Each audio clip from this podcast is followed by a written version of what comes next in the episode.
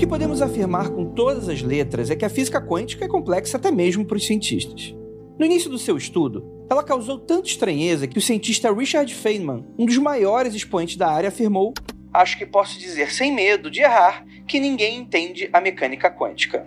E é claro que isso cria oportunidades para que pessoas mal intencionadas explorem a falta de compreensão do público fora da academia sobre esse assunto, já que muitos fenômenos quânticos desafiam nossa intuição e senso comum. Isso os torna atraentes para pessoas que desejam explorar os mistérios e a espiritualidade.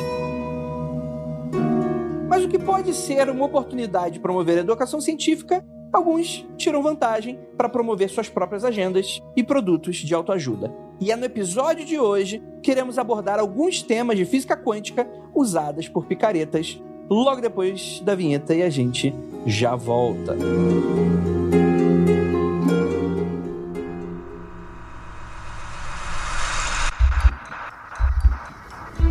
nada de errado com seu áudio. Adentramos agora através dos seus sentidos. Estamos preparando você para o que vai acontecer nos próximos minutos. Além do que conhece por tempo e espaço, o contato com algo além. Não conte para ninguém e nunca olhe para trás, pois este é Mundo Freak Confidencial.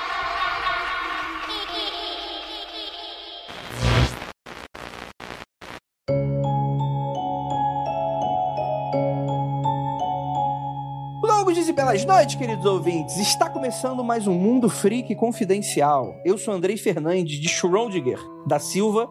E para me ajudar, temos aqui ela, nossa queridíssima Jay Carrillo. Olá, pessoal. Hoje a gente vai descobrir que eu, na verdade, sou duas, entendeu? Na hora da, do colapso da onda, você vai ver uma segunda Jay, um outro multiverso. E tudo isso existe, tá? É de verdade. Eu acho que eu não aguento um mundo com duas Jay. Jay. Ei, meu, vô, vô, vô. Muita gente quer um mundo com duas Jays, ok? Será maravilhoso. Venda. Será maravilhoso. Pode trazer. Imagina, duas G gravando. Meu Deus, eu me demito. Temos aqui também nosso queridíssimo Omago Quântico, Marcos Keller. É nóis, minha gente. Que saudade. Há quanto tempo abriram a caixa de Scrooge e tinha um Keller meio vivo, meio morto lá dentro. Sou eu, estou aqui com vocês. É o famoso é, caixa de professor do Estado. é esse mesmo. Terrível. Você abre pra descobrir se ele tá vivo ou morto. Normalmente tá um pouco os dois, assim. Morreu, mas passa bem. Temos aqui também nosso queridíssimo Lucas Balaminuti. Olá, galera. Eu sou tão físico quanto o Mundo Freak é um podcast de ciências. Mostra o shape pra nós, então, já que você é físico. Esse baixo clero, esse, esse podcast de baixo clero. Mundo Cético Confidencial. Você respeite aí. Um grande abraço pro ouvinte que tava irritado falando que o Mundo Freak é o pior podcast de ciências do Brasil. Calma aí, rolou isso? Rolou, rolou. Teve muito tempo, muito tempo atrás. É, o cara, não, o Mundo Freak é um dos piores podcasts de ciência do Brasil. E eu fiquei tipo, você foi na pizzaria comer sushi, né, amigo? Gente, eu entrei nesse podcast falando da física dos discos voadores. Se alguém descobre isso na Unicamp, Antes da gente começar esse assunto muito polêmico, eu tenho um recadinho bem rápido pra dar pra você. É o seguinte.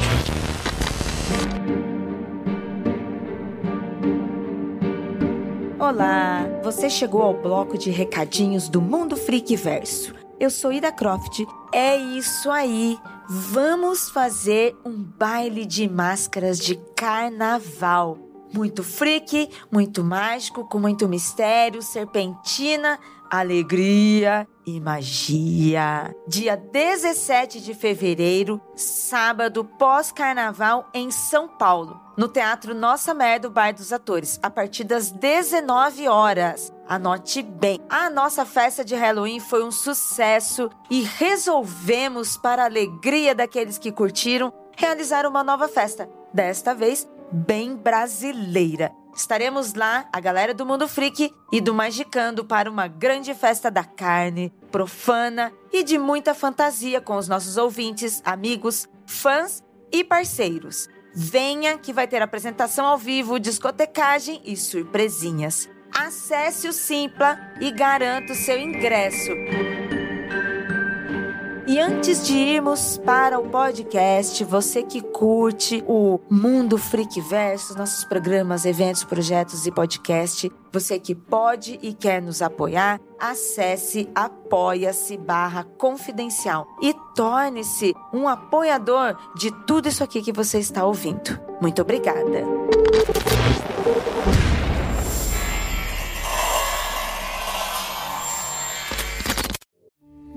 We took it all. We brought them to our land. An endless night, ember hot and icy cold. The rage of the earth. We made this curse. Carved it in the blood on our backs. We did not see. We could not, but she did. And in the end, What will I become? Senwa Saga. Hellblade 2. Play it now with Game Pass.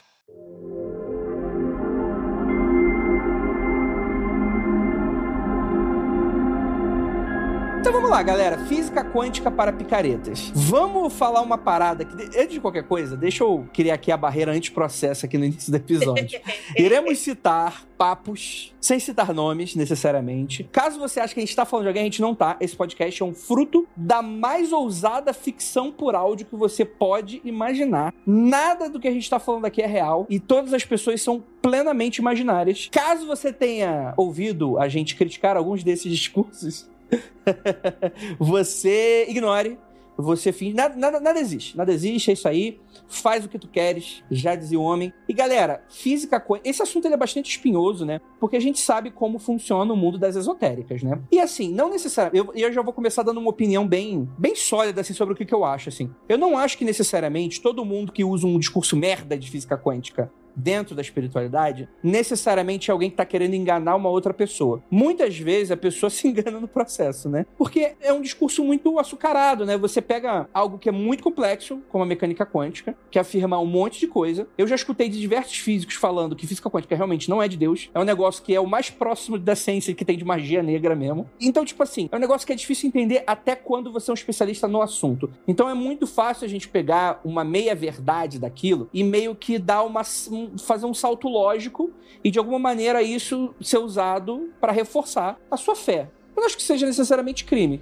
Mas é claro que também tem gente que usa desse tipo de subterfúgio para dar esse, essa capa, né? Esse, esse verniz científico, esse verniz de seriedade, né? Eu acho que tem um vilão nessa história. O vilão é que a, a gente aprendeu a aprender as coisas que a gente não aprende na escola, na internet, cara. E quando a gente vai pra internet pra aprender as coisas, a primeira pessoa que te ensina, ela vai fazer a sua cabeça sobre aquele assunto. E então muita gente foi aprender física quântica que não viu na escola, até porque é difícil você ver esse assunto na escola, ah, foi aprender o que é física quântica na internet. Agora é obrigatório, tá, Lucas? O PNLD ele diz que você precisa aprender física moderna, tem que estar nos livros didáticos. Pelo menos o conceito, senão é, dá merda. Isso. A gente acaba o terceiro ano com física moderna. E, e você tem cientistas e comunicadores da ciência na internet que fazem um trabalho muito louvável, mas você tem muita porcaria também. E o ouvinte acaba não ouvindo direito, aprendendo em um vídeo curtinho, aprendendo uma série de vídeos que ele só vê metade, pulando pedaço, aprende através de um monte de analogia. A hora que você vai juntar as analogias na cabeça, elas não fazem sentido, porque elas- todas as analogias são imperfeitas, né? O propósito da analogia não é ser uma, uma comparação perfeita, inclusive. Então você acaba criando todo esse folclore do que é e do que não é a física quântica. As pessoas não sabem direito do que se trata. E essa falta de ter aprendido na escola sobre o que, que é isso faz com que esse, esse termo místico, física quântica, vire alvo de tudo quanto a pessoa que quer usar para o que ela quiser. Então, tipo, ninguém sabe direito o que, que é, então eu, eu posso pegar, eu posso emprestar isso e misturar isso com a minha filosofia, misturar isso com a minha magia, misturar isso com a minha religião, seja lá o que for, e criar uma parada nova que, tipo, foda-se, ninguém vai saber mesmo. Então, eu acho que essa falta de aprender isso na escola proporciona com que a gente tenha um pouco mais esse problema. Tá- tá- É claro que a culpa não é da escola. Eu acho que a culpa é da gente que aprendeu a aprender tudo através da internet dessa forma facilitada, assim, né? É, E nem é só isso, né? Eu tenho um grande problema com os divulgadores científicos de física e de astrofísica, necessariamente, porque Eu acho impossível você aprender um conceito tão moderno é, em um vídeo de um minuto e meio. Você não tem tempo nem para refletir a quantidade de, de, informação que é colocada ali naquele vídeo, entendeu? Por exemplo, um TikTok falando sobre buracos negros em um minuto e meio. Então, assim, gente, eu,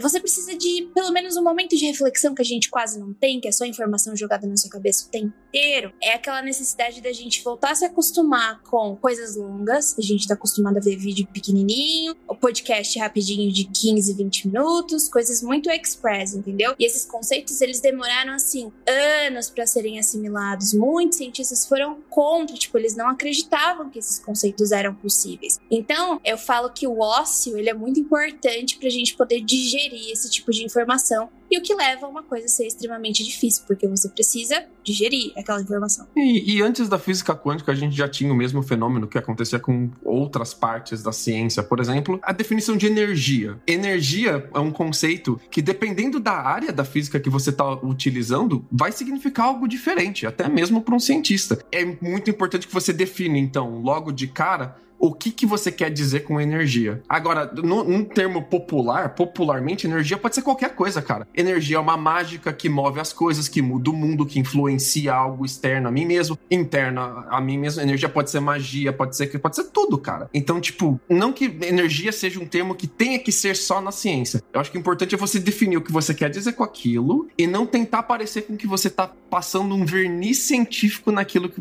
você quer dizer, quando não tem nada a ver com a ciência. Tipo, só essas duas coisas você tem que fazer. Tirando isso, maluco, faz o que tu queres mesmo, que é isso aí, cara. Pira na loucura, faz a magia que você quiser, acredita no que você quiser. Não tem problema. O problema é passar verniz científico quando não tem, né, cara? Não precisa disso. Mete louco e entra no mundo freak com a física dos discos voadores. O que eu fiz foi, eu peguei a, a energia, a energia cinética, ó, viajei. As três leis de Newton e fui embora. Então, mas aí eu, eu acho que eu discordo de um ponto do Lucas, que é o seguinte: eu não acho que colocar isso no livro didático é um negócio que é uma. É, é o problema. Não tá no livro didático. Ele tá propondo a solução, é tá no livro didático. É, então é. é exatamente. Eu... O problema é a gente aprender na internet, sacou? Eu não tô dizendo que tá no livro didático vai solucionar o problema. A gente aprendeu. A gente aprendeu a aprender de forma errada, de forma. de qualquer jeito, com qualquer pessoa, com qualquer vídeo. Acho que é, é a famosa ideia do telefone sem fio, né? O que é uma alusão idiota, porque hoje em dia nenhum telefone tem fio. Verdade. É, ferrou. Mas analogy is my passion. Então o que acontece? Você começa a explicar algumas paradas e aí você explica, você já não é especialista, né? Você já não é formado em física, mas você viu aquilo. E aí você quer explicar. E aí você quer explicar uma área que não é especificamente a tua. E aí você vai fazendo algumas simplificações que elas são simplificações conceituais, mas que você não entende como é que funciona a matemática, como é que funciona o processo, entre aspas, físico, real da, da, daquela dinâmica. Até porque muitas vezes ela é mais no campo do teórico, né? Até pouco tempo atrás. Então ficava muito complicado para você para você entender e tinha muita lacuna. Eu acho que a grande sacada do que o Lucas e a Jay estão falando são justamente que essas lacunas, essa não formação ou essa facilitação que permite que tenha mais lacunas, o cara enfia o que ele quiser ali no meio, né? Você coloca o que você achar melhor ali no meio e já era. Põe Deus. Que ela era inteligente demais. Puta, que saudade de gravar com esse cara. Isso, porque ainda não. Faz tempo mesmo, Lucas. Isso porque a gente, a gente ainda não falou sobre os problemas editoriais. Né? Que você tem uma galera que o editor não fazia ideia do que estava acontecendo, mas eu vou chamar partícula de partícula de Deus. Foda-se, você entendeu? Foda-se. Foda-se. Por quê? Porque vai vender, porque é mais interessante para chamar e, e, e eu não quero o nome que o cara próprio é Deus. Essa é a parte da, da imprensa, né? É, a imprensa, entre outros. Aí, aí fica aquel, aqueles editoriais merda da, daquele jornal que você sabe qual eu tô falando, do tipo assim, dormir com seu gato aumenta o dobro de chance de você ser um esquizofrênico. tipo assim, o título da matéria é essa, saca? E eu não tô mentindo, saiu recentemente, das últimas duas semanas, assim. Saiu. Tipo assim, é um negócio que tira completamente fora de contexto. Às vezes é, um, é, um, é uma, é uma pesquisa que foi publicada, merda, uma revista merda, sem ser colocada pelos seus pares, etc respeitando todo aquele tipo de processo. E aí também dá aquele problema do tipo, por que, que você precisa pagar para colocar o seu estudo também numa revista científica e isso é caro pra caralho? Isso, então, tipo assim, a gente tá lidando com vários pequenos problemas da nossa sociedade que impedem, embarreiram esse tipo de coisa da própria educação, né? E eu, eu acho que nesse sentido, é por isso que eu acho que eu, eu, não sei se eu concordo tanto com o Lucas nesse sentido, do, do problema é aprender na internet, porque eu lembro claramente de uma aula de física que eu tive, e isso aqui, gente, eu tô falando de física newtoniana. Eu não tô nem entrando na física quântica. Ah, Andrei, eu fugi dessa aula. O que é física? Física newtoniana. Newton caiu uma maçã na cabeça dele e ele propõe uma série de coisas aí.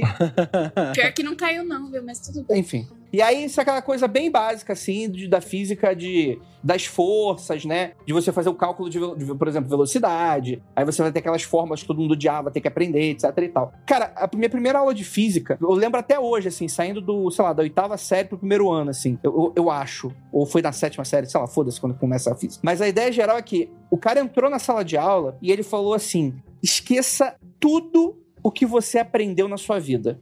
Nossa! Um caralho. Pirâmide. E aí, qual é a parada? Qual era o ponto dele? E dava para entender exatamente o ponto dele. Porque quando a gente vai estudar física, mesmo que essa básica, a gente tá falando de coisas tipo, por exemplo, ah, o que, que cai mais rápido? Uma bola de ferro ou a pena? Aí todo aluninho idiota vai falar, ah, é óbvio que a bola de ferro vai cair mais rápido. E o professor de física tem que desconstruir uma série de sensos comuns que a gente acha que vê replicado na, na realidade. Então, conceitos básicos, assim, por exemplo, ah, quando você dá um soco numa parede, você tem que entender que a parede está dando, te dando um soco de volta, porque você tá implicando. São, dois, são duas forças que estão entrando em contato entre si. Então, não, é tipo assim, não é você, porque você tá na porra de um planeta flutuando no meio do espaço, né? Então, existe várias maneiras de você entender essas forças sendo aplicadas que não são exatamente muito de muito óbvias de você entender na natureza dessa forma quando você para. Tipo, é igual você olhar pra linha do horizonte, tu não vê, tu vê a Terra plana, sei lá, tipo. É, eu pus a régua e funcionou, isso mesmo, é plano. É, usa a régua e funcionou, Gente, saca? E vocês no- estão abrindo né, um, um buraco negro aí. Não, eu, eu- o que eu tô falando é que, tipo assim, o estudo de ciência é um negócio que depende muito de contexto e depende muito de você entender sobre o que, que aquilo tá significando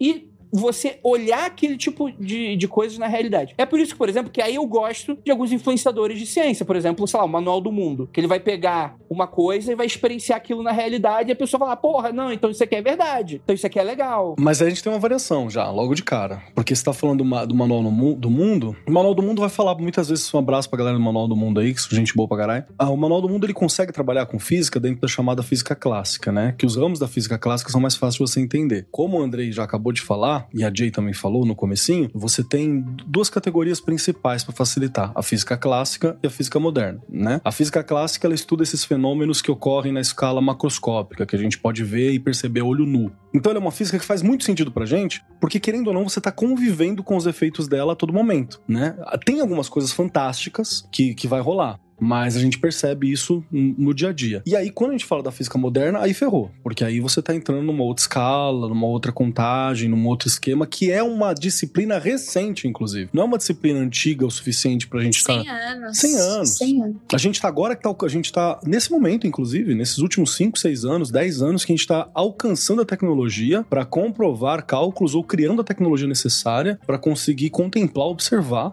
aquilo que está sendo trabalhado na física moderna. Então ela é recente e guarda esse recente que isso é importante. Fora isso, ela trabalha com várias outras áreas que estão no dia a dia. Nossa, vai falar termodinâmica, vai falar sobre ótica, mecânica, vai falar sobre astrofísica, sobre, sei lá, várias outras paradas É partícula, né? São um negócio invisível, mano. É fé, é fé. Tipo assim, maluco que não entende, a parada é fé total, né, mano? Então, é, é que ele gera esses espaços que são importantes. Mas ainda assim, não é absurdo. Por exemplo, a primeira vez que eu ouvi sobre a teoria da relatividade, que é a do Einstein, né? Babá, o maninho do E igual a MC ao quadrado e linguinha pra fora, ela vai parecer absurda, talvez, numa explicação, mas você consegue conceber.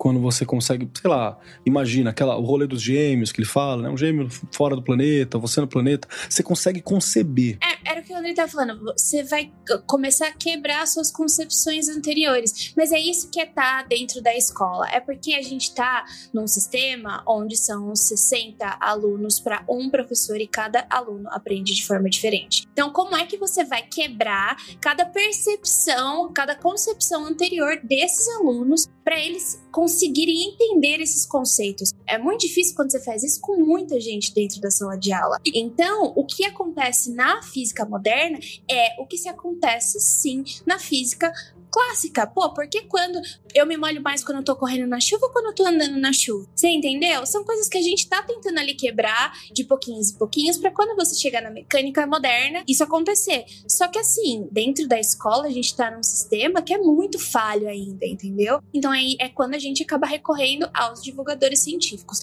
Mas o que acontece com o mundo de hoje? A gente tá no mundo Netflix, onde tem o quê? Um seriado de oito episódios de 20 minutos, onde você vai lá, vum, acaba, e você não tem tempo pra processar aquela informação. Isso se você viu no Netflix, né? E tipo, e não te- eu não tenho problema nenhum com aprender as coisas na internet. Eu aprendo muita coisa na internet, muita coisa maneiríssima. Eu arrisco até dizer que eu aprendi mais na internet do que com os lugares onde me deram diploma. Eu também. O problema é a forma com que a gente faz isso. Isso. E, e- e eu não tô aqui criticando os divulgadores científicos, mas a gente que tá tentando aprender. Aqui vem uma outra parada também que eu gosto muito, que é a criatividade das pessoas em, a- em prestar conceitos da ciência. Eu acho muito engraçado, assim, de, de criativo mesmo, a forma com que e- eles tiram os conceitos da ciência e emprestam eles. E eu gosto muito de ver esse intercâmbio de ideias, assim, porque eu acho que faz a gente pensar. O, o problema é, é a parte onde isso é mentira. Isso. A parte onde você tá tentando dar o respaldo científico pra onde não é. Você poderia simplesmente emprestar, criar aquele termo de forma esotérica, se você quiser. De forma mística. Você não precisa da ciência pra ter aquele conceito, sacou? Isso que eu acho que as pessoas precisam entender. Nem só isso, Lucas. Eu fui participar de uma live sobre Jujutsu que tava falando sobre a, uma teoria sobre Hadron. Sobre o quê? Esse- vamos lá. Eu fui parar numa live sobre Jujutsu Kaisen, que o O cara. que, que é isso aí? É cerveja? Isso aí? Não, Jujutsu, anime. Ele tá te zoando. Ai, vai se fuder, Anime? É, é, é coisa de otaku? seu otaku fedido. Presta atenção. Ó, É que, pra quem não sabe, só uma cortadinha na Jay, rapidinho, perdão, Jay. É, Jujutsu Kaisen, ele cria vários conceitos, usa conceitos científicos pra fazer os ataques dos personagens, assim, vários personagens usam alguns conceitos. Que é uma brincadeira, mas assim, é o Japão Muito bom. sendo o Japão, né? Que ele faz uma, uma, uma interpretação livre sobre algo e é pra você entender como é que vai. Um dos exemplos mais bacanas é um personagem que faria, sei lá, uma esfera perfeita e por isso daria um dano infinito, porque é uma esfera perfeita, cada ponto dela é um ponto microscópio, blá blá blá blá. Que é um conceito físico, né? Mental, uma experiência mental, e aí ele transforma isso no ataque porque é um mangá. É, e daí eu fui lá falar sobre quarks, cara. Fui falar sobre física de partículas. Fui falar que, tipo, prótons e nêutrons são formados por partículas menores chamadas de quarks. E tem um negócio lá chamado sabor. Tem um negócio lá chamado carga de cor. E eu tava tentando explicar. Então, isso é muito legal. Então, é legal você se apropriar porque é, tem vários, várias pessoas que não são do meio científico, do meio acadêmico, pra falar a verdade, que nem Edgar Allan Poe. Eu sempre bato na tecla do Edgar Allan Poe. Foi ele que solucionou a teoria da noite escura. Por que, que a gente tem tantas estrelas no céu, mas o nosso céu é escuro à noite? Ele escreveu em Eureka que porque a luz não chega a tempo aqui pra gente ver, entendeu? E só depois de muito tempo foram ver que foi o Edgar Allan Poe que já tinha abordado esse conceito muito antes deles resolverem esse paradoxo. É, e ele não era cientista, né? Quer dizer, todo mundo é meio cientista, porque se a gente ficar preso no método científico. Observação, né? Entendeu? A gente vai acabar não criando ciência, porque, por exemplo, é uma quebra de paradigmas, né? Então você precisa sair um pouco, às vezes, fora da caixinha para você entender outras coisas. E a galera que tava no meio da literatura está inserida em novos. no- junto com os termos que estão nascendo na ciência, cara. E eles vão ali pensando, eles vão ali debatendo. Então, não necessariamente as pessoas que estão fora do meio científico não possam pensar sobre isso e fazer ciência, entendeu? Então, sim, extrapolem. Sim, criem livros de ficção científica sobre. é, nossa, você pirou em tal teoria, vai lá e escreve um bagulho sobre. Mas não coloque a roupagem da física, da matemática, da química como sendo verdade absoluta, entendeu?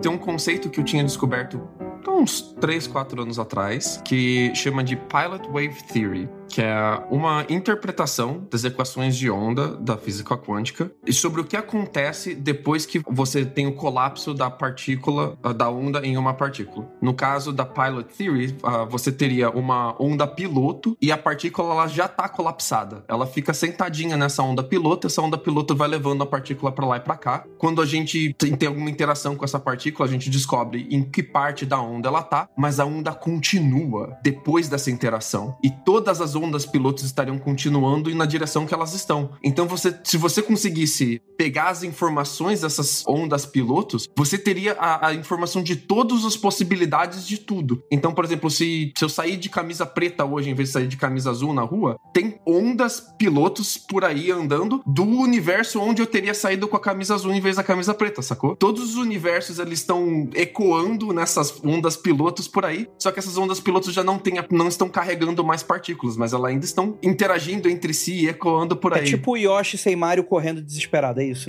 É, como se fossem universos fantasmas, to- todos habitando o mesmo lugar. Pra você chamar isso de universos fantasmas habitando o mesmo lugar, é dois palitos, cara. Cadê um livro? Escreva um livro agora. Perfeito, já deu uma fantasia. A imprensa vai colocar universo fantasma. Aí o esotérico vai falar, então, é o universo onde habitam os fantasmas. É, vai falar, espiritualidade tá aí. E aí isso vai exatamente. virar.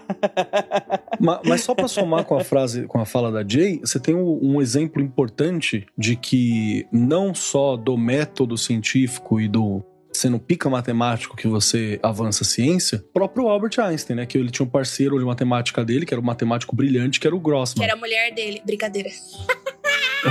Tem outro detalhe aí que a gente ainda precisa conversar em algum momento. Mas o, o Einstein, ele tinha o Grossman, que é o cara que, que praticamente orientou ele sobre base matemática para entender alguns conceitos que depois vai acabar na, na teoria da relatividade, né? Porque não tem como, cara. Ele não, o cara não tinha 100% de conhecimento, ele era um criativo, trocava ideia com a mina, tanto é que deu para ele, o, ela deu para ele deu para ela o prêmio, né? Pelo amor de Deus. A Gente, a fofoca científica é: talvez a teoria da relatividade não seja do Einstein. Eu, eu acredito fielmente que não é dele, que é da mulher dele, a Marie.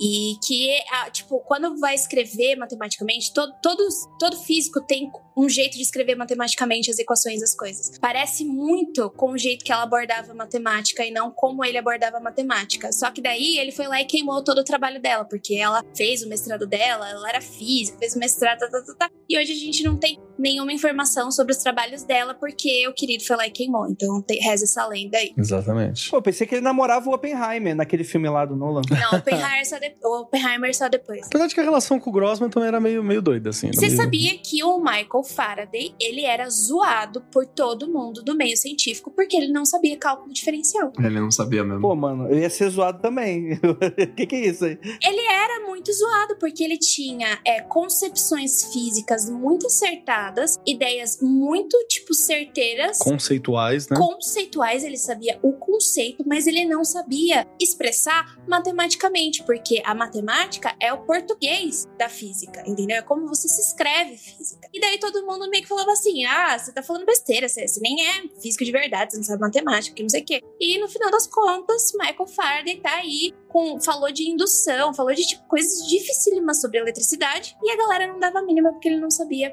matemática direito. a piadinha que ele era um químico que queria se meter com física, tá ligado? Essa era a brincadeira que a galera fazia. Mas é só pra mostrar que esse avanço não necessariamente vem do grupinho científico, porque às vezes o próprio grupinho científico não tem uma oxigenação de ideia suficiente pra poder perceber algumas coisas diferentes, ou tá com o olhar meio, meio viciado ali. Então faz parte que pelo menos inspirações venham de fora. Isso é pra poder constar, aí você fala assim: "Ah, então tá liberado usar a espiritualidade para física quântica pra explicar a espiritualidade". Não, não é isso que a gente tá falando. Agora é onde a gente entra no, no- no outro canal.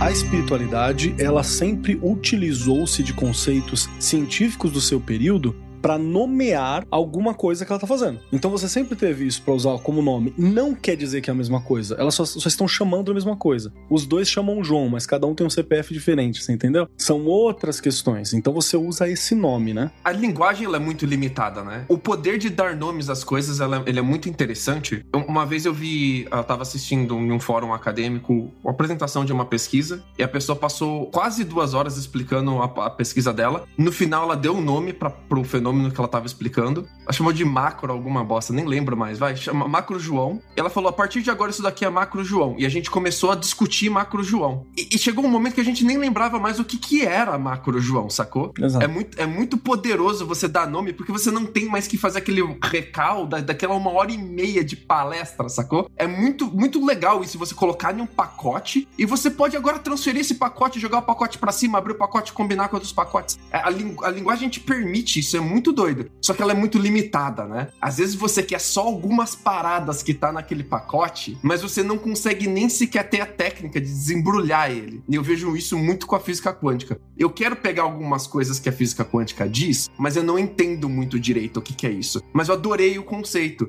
Então vou lá e chamo física quântica mesmo, já era. Exato. Vou dar, vou dar um exemplo só pro, pra galera acompanhar. Essa questão de nome que o, que o Lucas tá levantando tão bem, a gente fala muito isso no Magicando quando a gente grava, que a gente sempre tem que voltar para tentar explicar um conceito base, principalmente porque você está comparando algumas visões espirituais a esse respeito. Então, só para você entender, é, existe um conceito que ele é presente em diversas espiritualidades no mundo todo, diversas interpretações espirituais, que é o conceito de retração e de expansão. E isso vai estar tá em várias questões. Por quê? Porque é uma, uma, observação que se entendeu que o ser humano é assim. Não estou dizendo que seja, é uma observação. Então você tem uma ideia de algo que se expande e de algo que retrai. Um comportamento. Então, um comportamento de expansão, um comportamento de retração. Essa é a ideia. E dependendo do lugar, vai chamar isso de uma forma. Então, com as devidas diferenças e os devidos respeitos culturais, você pode chamar de yang. Com as devidas diferenças, respeitos culturais, você pode chamar de masculino e feminino, dependendo do lugar, que é uma forma que o Ocidente mágico tratou em muitos momentos. Dependendo, de novo, das devidas né, questões culturais do momento, você vai falar de calor e frio, ou de magma e gelo, se você estiver, sei lá, mexendo com um rolê nórdico.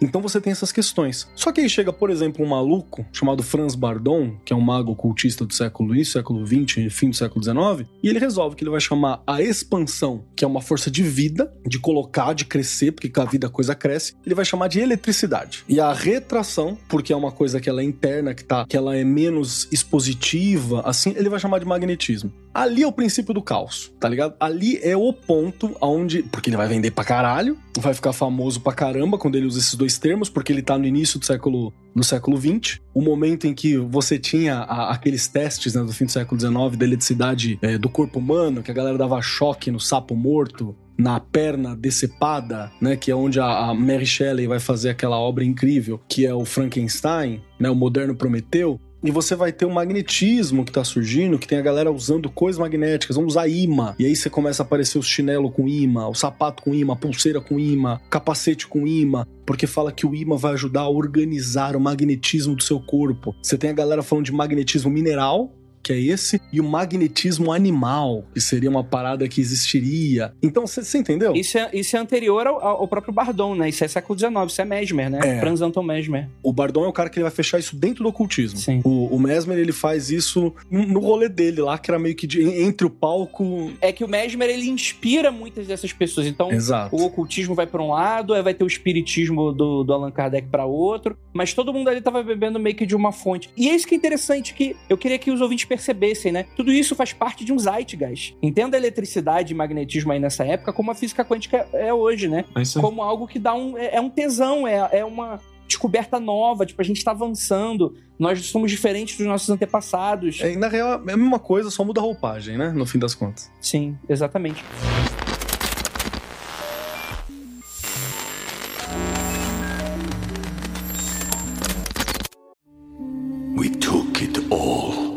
Brought them to our land. An endless night, ember hot and icy cold.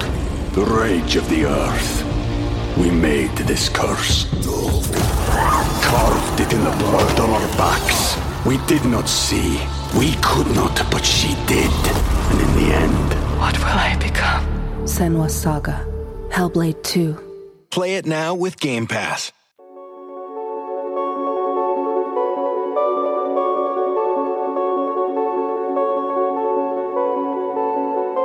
Tem uma parada que eu descobri recentemente. Recentemente não, já faz alguns anos, mas que estourou a minha cabeça assim. Quando eu aprendi como a eletricidade da minha casa funciona, eu achava que tinha o fio, e o fio vem lá da fonte de eletricidade da cidade, e é uma corrente de elétrons que corre por dentro do fio. Então um elétron vai puxando o outro, como se fosse uma correntinha mesmo de, de elétron, e eles vão chegando aqui na minha casa. E essa corrente não para. Aí quando eu coloco na tomada, eu liguei o meu, o meu laptop, minha TV, ou seja lá o que for, aquela corrente, aquela corrente agora tá passando pelo meu laptop, tá alimentando ele também. Cara, não é assim que funciona. E eu aprendi errado, me ensinaram errado na escola, olha só. A eletricidade não passa pelo fio, ela passa em torno do fio. O elétron é um conceito muito novo ainda. Ele é, é muito doido. Ele não passa pelo fio, ele passa em torno, ao redor flutuando pelo fio. E não dá nem pra falar o que chamar o que ele faz de passar. Ele de alguma forma ele vai, de alguma forma ele foi, mas não dá nem pra falar que ele tá andando de tipo movimento que a gente considera de andar em linha reta assim. É muito doido isso, cara. É, porque uma corrente elétrica, ela produz magnetismo. Entendeu? E o contrário também acontece. Então, toda vez que você tem uma corrente. Por isso que você estu estuda na escola eletromagnetismo. Parece que tipo, são duas coisas separadas, mas não são. Elas são juntas, porque quando você tem movimento de elétrons, você acaba induzindo ali o magnetismo. Então, é, é é, do, é, é, tipo, eu acho muito legal. A minha cabeça explode porque eu acho incrível que as coisas funcionam desse jeito. Algumas pessoas vão falar, ai, não entendo, não quero saber. Então, né? Escolhas. Só que assim, aí você aprende que o seu cérebro é feito de eletricidade. Piorou. O seu cérebro é feito de eletricidade. Tudo ali é reação elétrica e química no seu cérebro. Aí, para você dar um salto e falar, vou pôr um capacete magnético para realinhar a minha eletricidade, cara, é. não, não é loucura você pensar em fazer isso, sabe? Tipo, você só deu um passo lógico. É um passo, às vezes, que muito maior do que você acha que você tá dando. Mas é um passo muito lógico, cara. Sabe o que, que eu, até hoje, não me deu estalo para eu entender como que isso acontece? Como que reações químicas produzem pensamentos. Como que, que é um monte de, de molécula fazendo negócios no meu organismo e eu consigo pensar? Não faz sentido. Então, é aí que eu vou abrir uma, um tópico aqui agora, porque é o seguinte, até o momento a gente tá um mundo cético confidencial. Mas eu, eu, eu queria abrir uma porta aqui, talvez eu me arrependa um pouco, Talvez metade dos ouvintes desliguem agora. Mas é o seguinte, eu tô de acordo com tudo isso que tá sendo falado aqui. Eu sei que a picaretagem lá do Power Balance é, e derivados, né? Ah, o chinelo quântico, ah, é a capacete da puta que pariu o realinhamento de chakra dos cristais, não sei da que. É, eu acho muito esquisito, bizarro, eu não acredito na maioria dessas coisas, assim. Mas não tem como não falar da parte da subjetividade cultural que esses, esses avanços científicos trazem pra gente. Então, por exemplo, qual é a diferença do século XIX pro século XX, no meu ponto de vista, quando a gente tá falando sobre esse assunto? Eu acho que quando chega a física quântica, ela chega num caminhão com diversos outros conceitos que aquilo se torna muito desejável para a cabeça da galera do século XX. Então a gente estava rediscutindo religião, a gente estava rediscutindo Estado, a gente estava rediscutindo filosofia, a gente estava rediscutindo a mente com a psicologia, a gente tinha diversas, diversos estudos de diversas áreas, entre ciências humanas, ciências sociais, ciências biológicas e ciências exatas, que meio que estavam levando a gente para um negócio meio. Ah, vou ter que citar Bauman, né? Tudo é muito líquido, né? Tudo é muito depende, tudo é muito isso. Então, quando chega um cara que chega para você da física quântica, da partícula, que quando tu não tá olhando, a parada não tá lá, e, tipo assim, eu tô usando meio que uma forçação de barra dentro dessa lógica, né? É muito fácil você falar de Deus, você dar, dar esse salto lógico e falar de Deus. E eu gosto, eu não gosto de 90% de todos esses discursos quando eles utilizam esse negócio, porque realmente você vai pro lance do coach, coach quântico, isso tudo é uma picaretagem inacreditável, é coisa para tirar dinheiro de gente rica e por isso mesmo eu não sou contra. Mas a ideia geral é que existe também uma galera que pirou muito nesses conceitos e que trouxe coisas legais, por exemplo, que foi algumas pessoas quando você vai para aquele rolê mais de contracultura, que vai enxergar na mecânica quântica meio que como um fato inspirador para você meio que fazer uns questionamentos,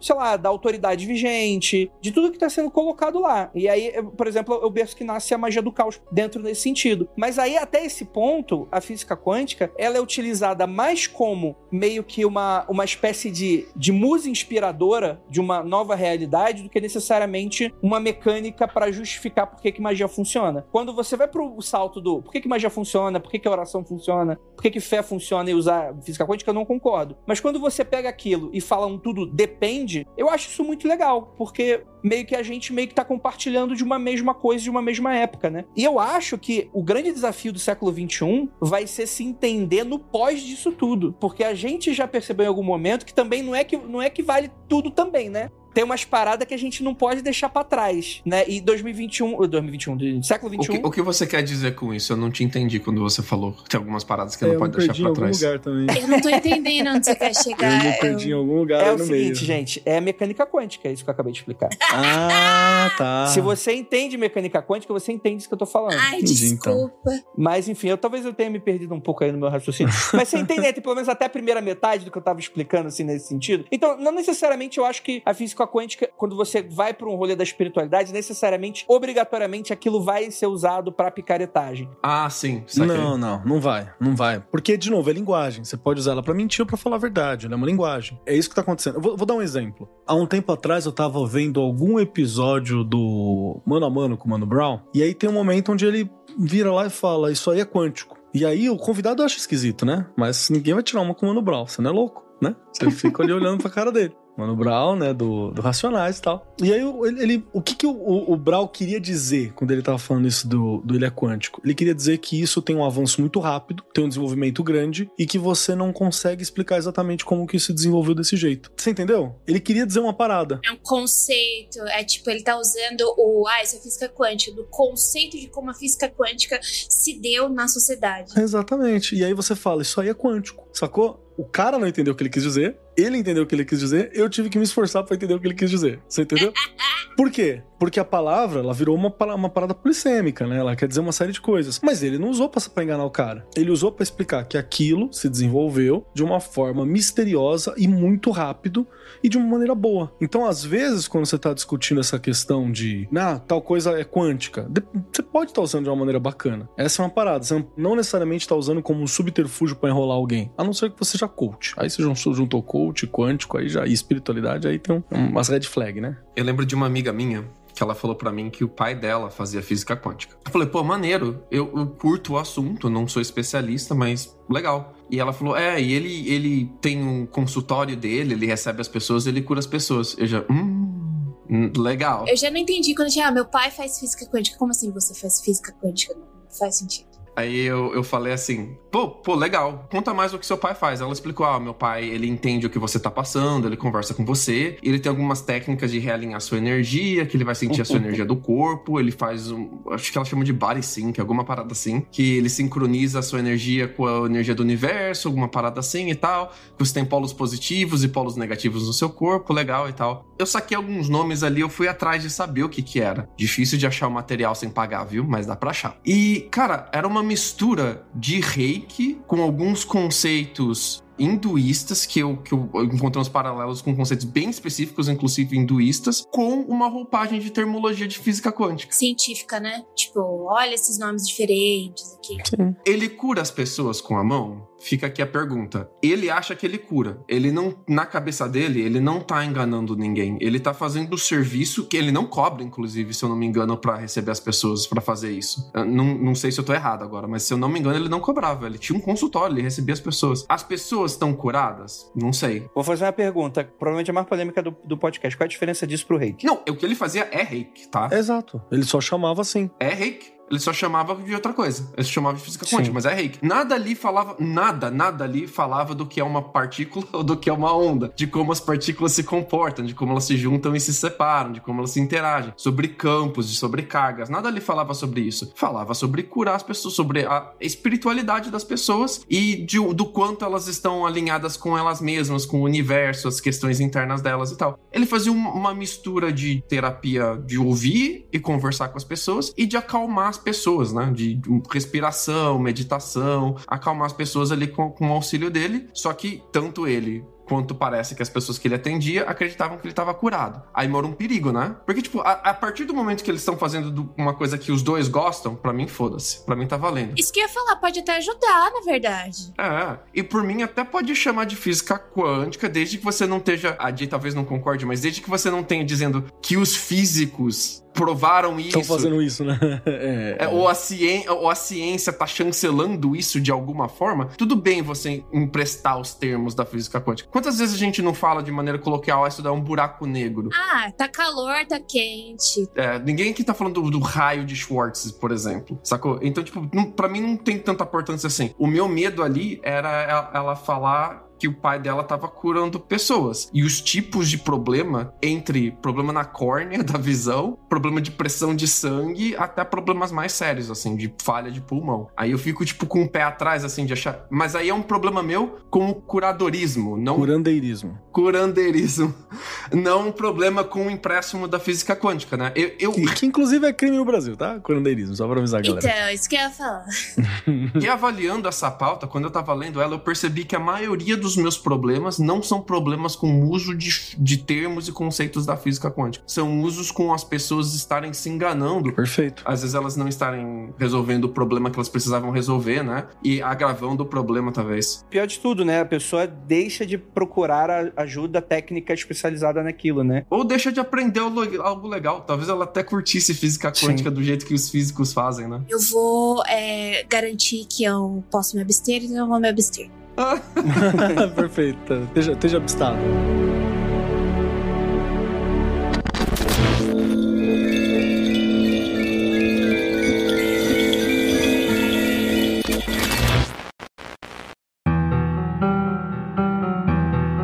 Acho que assim, religião e espiritualidade, eles moram na subjetividade do ser humano, assim. Você tem coisas que são inexplicáveis, é o que eu acredito, porque entrando em contato com um monte de coisa, você tem a questão do fenômeno religioso, que produz resultados realmente incríveis. Acho que esses resultados conseguem ser reproduzíveis para todo mundo, para qualquer contexto, a ponto de você abrir um consultório e simplesmente fazer isso acontecer dessa maneira. Eu até acredito que isso não funcione dessa maneira. Eu sequer acredito que isso é controlável em algum ponto. Eu acho que esses resultados, inclusive, são completamente imprevisíveis e podem poderiam vir de outras maneiras. Daria até para abrir, sei lá, algumas coisas assim. Mas é muito interessante como que essa relação tem essa confluência nesse sentido, né? E, e um cara que eu acho que ninguém estava esperando que eu ia citar, eu vou citar aqui o Allan Kardec, que é o seguinte: evitando o, o proselitismo religioso, né? Tenho várias críticas com, com questões do espiritismo e com os próprios pensamentos, alguns pensamentos do, do Allan Kardec, né? Inclusive participava de um zeitgeist extremamente racista e reproduzia isso em, em, em dado momento. Mas ele produzia em algum ponto um método científico junto do, dos estudos de mediunidade dele. Ele pegava médiums diferentes e em sessões diferentes e anotava os resultados e tirava dali uma média e jogava fora aquilo que soava dissonante a algum nível. Pode não ser ciência no sentido estrito da palavra, mas era uma, uma espécie de, de, de método que ele utilizava ali para aquele tipo de coisa. E isso aos poucos foi deixando de lado, principalmente aqui no Brasil, esse tipo de método. Mas uma coisa muito importante que ele fala, que muita gente esquece, principalmente várias pessoas daqui do Brasil, mas ele fala: se você tiver em dúvida entre a ciência e a religião, escolha sempre a ciência. Porque ele entendia o mundo como um mundo em transformação e um mundo que estava dentro desse conceito de evolução que eu também acho equivocado, né? Mas dá para entender o que ele estava querendo dizer com isso, né? Naquele sentido de, tipo assim, os avanços científicos, eles fazem parte da evolução espiritual de alguma maneira. Né? E eles precisam ser de alguma, de alguma forma, precisa ser levado mais a sério do que a palavra de uma visão espiritual de um médium específico. Mas é a época do positivismo. É muito cara dele falar isso. Sim, total. É isso que eu ia falar. É, é a época de falar isso. Novamente o Zeitgeist, né? Você posso culpar mais alguém aqui? Pode. Opa! Vou, vou culpar mais um cara que, assim, eu acho o livro muito legal, inclusive, acho bacana. E é um cara que tem um, um histórico muito importante, que é o Robert Anton Wilson. Para quem não conhece, Robert Anton Wilson, ele foi editor da Playboy na época que a Playboy virou pop. Ele que fazia aquelas entrevistas muito legais da Playboy, foi ele que modificou a estrutura disso. E o Robert Anton Wilson, ele era amigo de um outro cara extremamente controverso, que era o Timothy Leary, né? Que o Timothy Leary, pra quem não sabe, nos Estados Unidos, era um médico que o negócio dele era o LSD e os Bregenite e ficar bem doido. E que tinha umas coisas interessantes que ele falava, mas como pegou a guerra às drogas, pegou um momento bem específico do, dos Estados Unidos também, então, né? Teve uma perseguição. Mas Robert Antoilson ele tem um livro muito bacana que inclusive indico pros, pros membros dessa mesa um dia, que é o Ascensão de Prometeu. Ali, cara, é um dos berços contemporâneos do uso de física quântica para você discutir questões de espiritualidade. Então, assim, ele até explica muito legal alguns conceitos, mas o resultado do conceito vira, sei lá, vou, vou dar um exemplo. O famoso comportamento né, da luz, que pode se comportar como onda, pode se comportar como partícula, dependendo de como é medido. Ele chega à conclusão final no momento de falar assim, a forma como você vê o mundo vai definir o teu mundo, sacou? Há um salto gigantesco. É, foi bem longe. É, há um salto gigantesco de você usar um equipamento para medir uma coisa que tem os dois comportamentos, é. para você estar definindo a visão da sua realidade a partir disso. São duas coisas completamente diferentes na minha Completa... concepção, entendeu? Não, tipo... mas são mesmo. mas são mesmo. Mas você entende que ele que faz esse salto, e esse salto foi muito consumido no período também, porque ele era um cara pop. Eu achei que você ia indicar Jurassic Park. Parece o nome do cara que fez Jurassic Park. Desculpa. Cara, é assustador o livro. Mas é sério, leiam, leiam Robert Anton Wilson. É interessante. O Boa Ascensão de Prometeu. Sim, não. Robert Anton Wilson é um cara incrível, assim, nesse sentido. Obviamente muito datado para algumas coisas. Não, jogando fora 75%.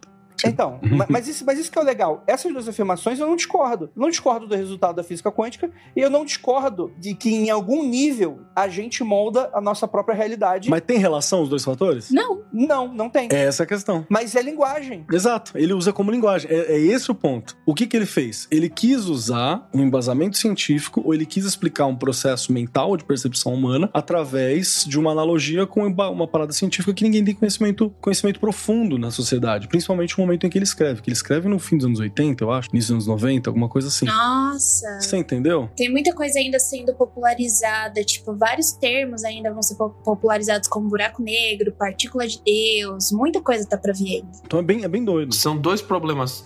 São, desculpa, são três problemas que eu tenho. Tá aumentando. Até o final desse podcast. Já vai ter quatro. Eu tava ensinando, eu tava ensinando a esposa a dirigir, anotando o que eu tava pensando da pauta ao mesmo tempo. Aí eu perdi as anotações em algum momento que eu tava no celular e sumiu tudo. Bom, eram três problemas. O primeiro era o curandorismo, e aqui a gente entra no segundo, que é o euísmo. A gente achar que tudo é sobre eu. Tudo é sobre eu mesmo. A partícula se comporta de um jeito, talvez em uma situação, e de outra, talvez em outra situação. Isso diz algo sobre mim. Isso diz algo sobre como eu devo me comportar, de como eu devo ver o mundo. Isso diz algo sobre como a minha mente deve funcionar. É, às vezes a natureza não é sobre você, tá? Na maior parte das vezes não é. Acontece. E quando você mexe com conceitos de física quântica, isso se torna um problema, porque por muito tempo as interpretações eram que os experimentos realmente diziam sobre a natureza da nossa consciência. E os físicos mesmos piraram muito nisso por um bom tempo. Abraço, meu tio Caco. Ah, depois eles foram abandonando isso aos poucos e foram entendendo que tem mais a ver com a forma com que a gente interage com o experimento do que realmente se a gente tá consciente ou não, ou algo do tipo. Mas é, quando há esse empréstimo da física quântica, eu fico um pouco com medo que as pessoas se colocam tanto no centro do mundo delas, assim, que às vezes você tem conceitos tão fascinantes sobre a natureza do mundo. A gente tá entendendo o que tá por trás da lógica do universo, mas é, não, você quer, você quer entender se você vai passar na prova ou não, sacou? Você tá usando física quântica pra justificar que você estudou melhor porque você us- usou a luz iônica, sacou? É muito, é muito eu, eu, mesmo, assim, pra mim. Eu acho que eu sou muito tonta da cabeça, porque, tipo, pra mim a coisa mais fascinante não é sobre o que vai acontecer amanhã. Na verdade, eu morro de pavor de saber o que vai acontecer amanhã. Deixa amanhã pra depois mesmo. É o porquê a gente não atravessa as paredes, entendeu? E é por causa da força elétrica. E isso pra mim já é, tipo, Quantas vezes você correu contra a parede, Jay? várias pra ver se ia dar Ah, certo. por isso que esse hematoma aí, né? Na testa, né?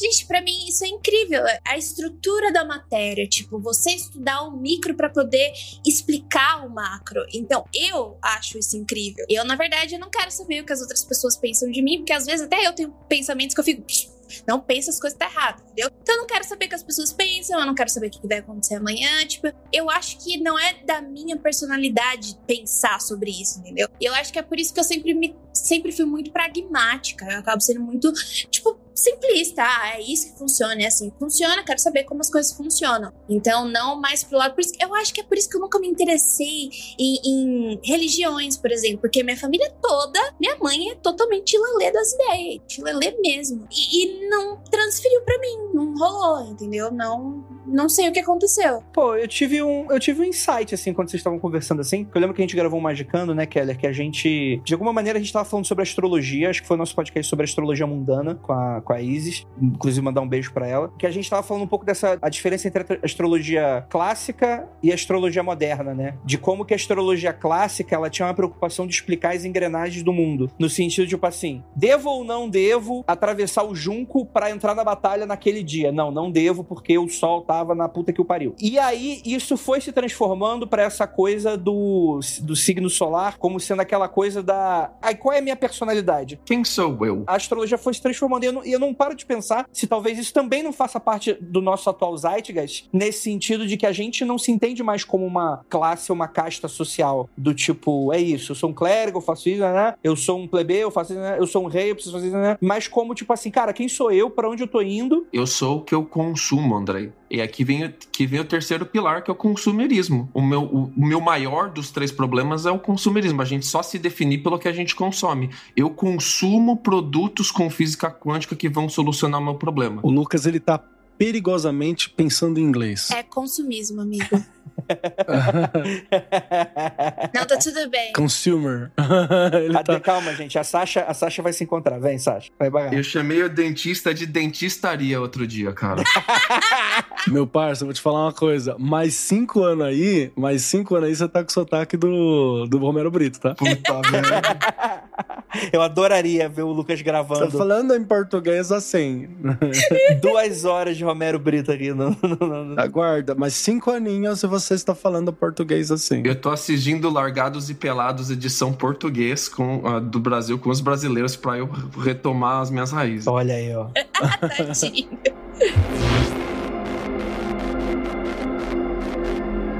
O problema das pessoas que se definem através do que ela consome. Quem sou eu? Ah, eu sou o cara que assiste filmes da Marvel, co- consome Funko Pops de, de super-heróis, leio quadrinhos. Quem sou eu? Ah, eu sou a pessoa que faz ah, tatuagens de astrologia e gosta de músicas que falam dos astros e do- dos signos. Tipo, a gente se define muito pela forma com que a gente gasta dinheiro, pela forma com que a gente consome. E eu vejo muito a força de consumismo ah, por trás dessa tomada de física quântica, de vou vender coisas pra você.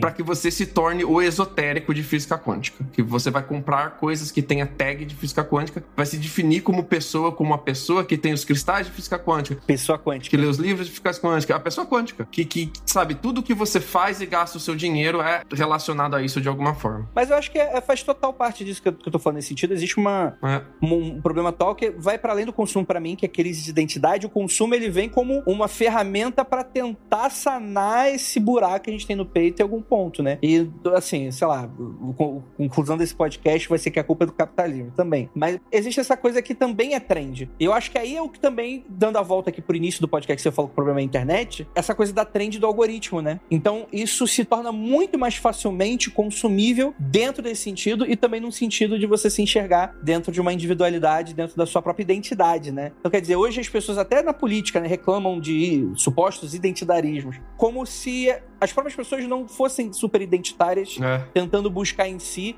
uma marca, uma marca pessoal que comungue com o seu grupo específico nesse sentido, né? Um herói que pioneira as ideias dela. Você precisa de linguagem, você precisa de viés, você precisa de um monte dessas coisas. E aí eu acho que esse é, o- é um problema que, novamente, a gente vai precisar sanar nesse século XXI nesse sentido. Porque a gente não tá mais se entendendo como, sei lá, como nada. Faz tempo, é o rolê da bolha que você tá puxando, né? Dessa, do algoritmo que tá, tá- ele acaba segmentando a gente de uma forma meio, meio bizarra. Mas, mas esses três pontos que o, que o Lucas apresentou, eles casam muito com o que a Jay também levantou no começo, né? Quando ela fala sobre. Quando a gente falou também sobre os, os materiais didáticos, tentarem lidar um pouco sobre isso, falar que o mundo não é só sobre você e tal. Então acho que levanta um pouquinho também. E de novo, a gente tá falando sobre esse negócio que é o Zeitgeist, né? A gente tá nesse momento onde precisa ser a respeito de uma pessoa. Quando, quando você falou, Andrei, sobre astrologia, por exemplo, eu não vou lembrar o fato exato, mas a astrologia ela deixa de ser uma questão de movimentos astrológicos gerais ou uma visão de mapa astral que é uma coisa mais complexa para virar a astrologia de, de jornal que a gente está falando quando você tem uma- um astrólogo específico que ele resolve falar sobre o filho de um bebê real aí alguém que nasceu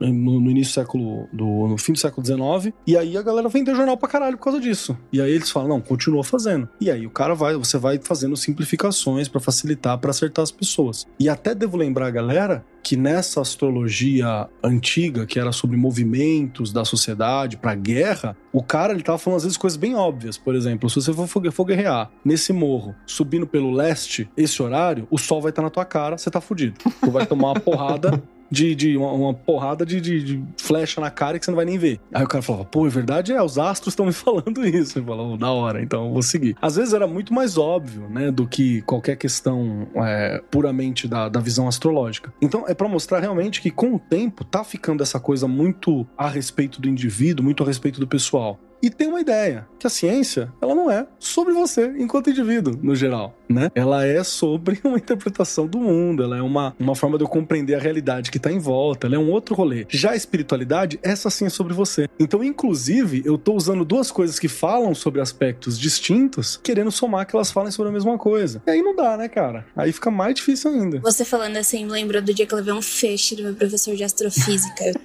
Hablou muito Ela esse te dia. deu um soco na cara, professor. Ele me deu um fecho, tipo, eu tava falando sobre o elétron, a gente tava falando sobre termodinâmica, e daí eu tava falando sobre o que acontecia com o elétron, enfim. Daí ele vira pra minha cara e falou assim: por que, que você tá falando sobre o elétron como se ele fosse uma entidade, como se ele fosse uma pessoa? Ele, é- ele é só uma partícula, tipo, não fale desse jeito. Ele é só. Você não deve tratar. Pessoalizar, né? É, não. Você não deve tratar conceitos da física como se fosse parte do seu, do seu cotidiano, como fosse seu amigo. Eu fiquei assim na sala. Eu, tipo, era uma sala gigantesca que cabe 150 Perfeito. pessoas com cinco alunos. Daí eu. Acho que eu morri ali, entendeu? Tudo que tinha pra eu, pra eu acreditar em astrologia, espiritualidade, tudo isso, toda essa magia, essa coisa fantástica, morreu. Ele matou naquele momento. Não, mas é perfeito. Isso acontece também, por exemplo, sei lá, vou falar sobre algum conceito histórico, sobre alguma nação. Ah, a Alemanha se levantou para guerrear com a Alemanha, a Alemanha, a É isso. Alemanha, né? nem, nem tinha, dependendo da época, nem tinha Alemanha, né, cara? Você entendeu? A, a Alemanha. Então é um problema. Eu sei que para fins didáticos ele é funcional, mas você entende também que é uma analogia e toda analogia pode induzir ao erro porque ela é limitada, como o Lucas falou. Então agora pensa, se eu tô usando para fins espirituais como analogia uma ciência recente que não é bem desenvolvida no sentido pro público, né? Ela não tá, ela não tá bem traduzida pra grande massa ainda. Vai demorar um tempo pra ela chegar nesse ponto. No mínimo uns 200 anos, que é o que levou pra outras ciências também chegarem ao, ao grande público com uma certa abrangência. Então, mano, eu tô fazendo uma caixinha de possibilidades de erros, entendeu? E ainda se eu contar com a interpretação de texto do cidadão comum de qualquer local, eh, aí eu tenho uma outra questão. Em 2018, 19, antes da pandemia, eu trabalhava num projeto que era da Unicamp junto com o Estado, numa escola PEI aqui de Campinas, é que é um- uma escola integral, né? E lá eles, eles fizeram. Qual é o nome do teste, o Keller, que os alunos precisam fazer todo ano? Tem, tem vários. Prova Brasil, você tem a. Prova Brasil. Fizeram a prova Brasil e disseram que o problema, o maior problema dos alunos do segundo, primeiro, segundo, terceiro ano era interpretação de texto. E daí o que acontecia? Eles eram muito ruins em matemática porque eles não conseguiam entender o que a questão estava pedindo, eles não conseguiam interpretar. Então eu trabalhei num projeto para trabalhar a interpretação de texto na matemática para eles conseguirem um índice melhor. Pô, maneiríssimo. Então, tipo, isso é um dado. Isso realmente, tipo, ah, o brasileiro não sabe ler. A gente sempre fala isso, né? Não sabe interpretar texto. Não, gente, isso é real. Essa dificuldade existe, é. Isso é muito preocupante.